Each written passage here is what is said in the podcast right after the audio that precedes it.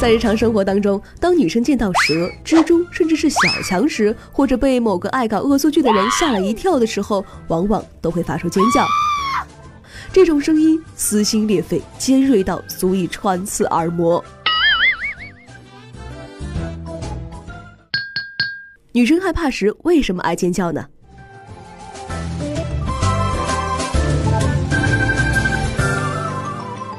女生们喜欢将恐惧的情绪用尖叫表现出来，其真实原因是她们的确爱表达。二零零六年，美国研究人员发现，女生平均每天能够说大约两万个单词，而男生平均只说七千个左右。女生的说话量相当于男生的三倍。这个研究结果显示的巨大差异让人惊叹啊！如果一个女生在恐惧时尖叫，那她将会获得何种收益呢？尖叫可以聚集身体的力量，其效果呢可以被称为“尖叫皇后”的网球名将莎拉波娃那里得到验证。据测算，莎拉波娃的尖叫声响度能够达到惊人的一百零五分贝。超高的音量意味着声音能够传播到更远的距离，有助于更多的同伴确定方位，实施紧急救援措施。这对于处于危险状况的女性显得尤为重要。嗯。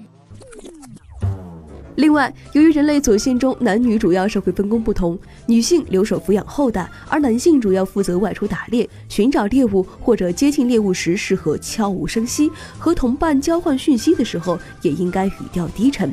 因此，男性并没有进化出足以与女性相媲美的尖细嗓音。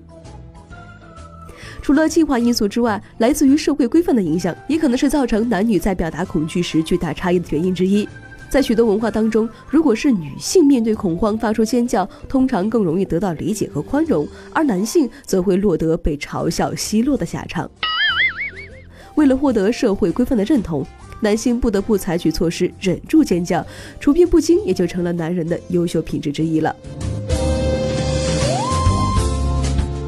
在恐惧情景的刺激下，男女产生的恐惧情绪的水平并没有明显的差异，而女人的表达方式则要比男人激烈许多。